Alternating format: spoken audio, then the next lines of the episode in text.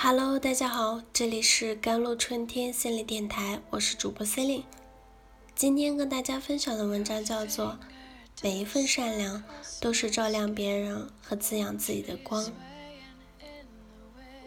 前一段时间，网络上发生了一个过程曲折的反转事情。五月二十日，一个微博名叫“肥坨坨木羞羞”的姑娘，在微博发布了一封遗书。大意是，父亲欠下了巨额的高利贷，一家人无力偿还，所以决定一起自杀。这份遗书迅速的引起了网友的关注，还好在网友、警察、医生的共同努力下，这一家人都被找到，抢救成功。有人对费坨坨说：“也许生活还是很不易。”但一定要坚强的活下去啊！加油！只要你再坚持下去，一定会好起来的。抱住你。但反转的是，前一晚还在帮助支持他的网友，一夜之间开始对他冷嘲热讽。原来他的很多生活被扒出来：去旅行用 iPhone 叉，有大量未拆封的化妆品。在游戏中充值了上万元等等，这不是一个身负巨债的人的生活。网友开始怀疑这一家人在利用大众的善意炒作自己。但几天后，这件事又发生了反转。五月三十一日，这一家人第二次尝试自杀，父亲和女儿当场死亡，母亲被送往医院抢救后。暂无生命危险。公安局的工作人员说，这家人本来经过警方的做思想工作，第一次自杀后已经放弃了轻生的想法，准备回北京好好生活。而在匪托托死后，我们看到了很多这样的评论：逼死他的是钱，关网友什么事儿？我才不心疼他，我心疼的是那些债主。为什么有时候发自内心的善意会转变为攻击？如同一夜之间，所有对于肥托托一家的担心、鼓励，都变成了指责、攻击和质疑。大概有这两个原因：第一，大家都觉得受到了某种欺骗，没有人喜欢被骗。当费托托用 iPhone X 高级化妆品去国外旅行的照片被扒出来，网友的第一反应是被骗了。你不是因为还不上债才自杀吗？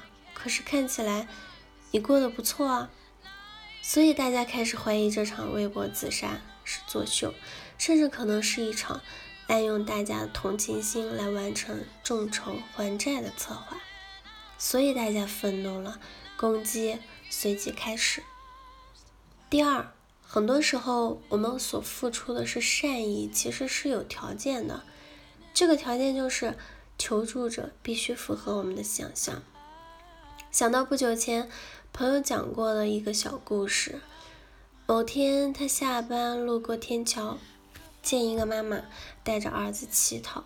那天风很大，这母子俩的身影。在风中显得格外的弱小，他便动了恻隐之心，掏出十块钱去给他们。第二天再次路过天桥，发现妈妈还在带着儿子乞讨，不同的是，儿子手上拿了一块小蛋糕，吃得很开心。朋友说，那一刻我一方面觉得孩子吃的很可爱，一方面有一种隐隐的不舒服，犹豫间。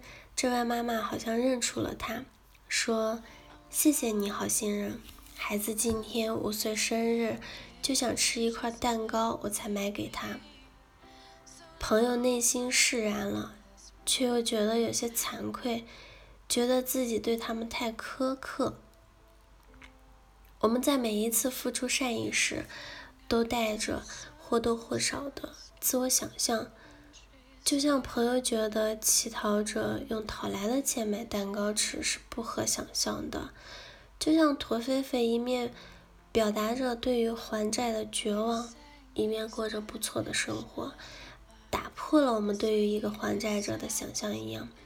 当我们期待善意背后的结果，也就是被善意绑架了。所谓的道德绑架，大多由此出现。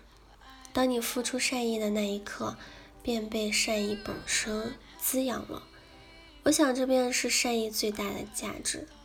我们的善良对外形成了一种爱的暖流，让我们体会到这个世界的美好，人和人之间的关系的美妙。对内。形成一种自我的认同，那是一种对自我的滋养，让你成为那个更好的自己。所以，哪有什么白费的善意呢？真正的善良不会用一次少一次，每一份善良都是照亮别人和滋养自己的光。但你每次付出一些善意后，会忍不住的嘴角上扬，这样就够了。好了，以上就是今天的节目内容了。咨询请加微信公众号 jlct 幺零零幺，或者添加我的手机微信号幺三八二二七幺八九九五，我是司令我们下期节目再见。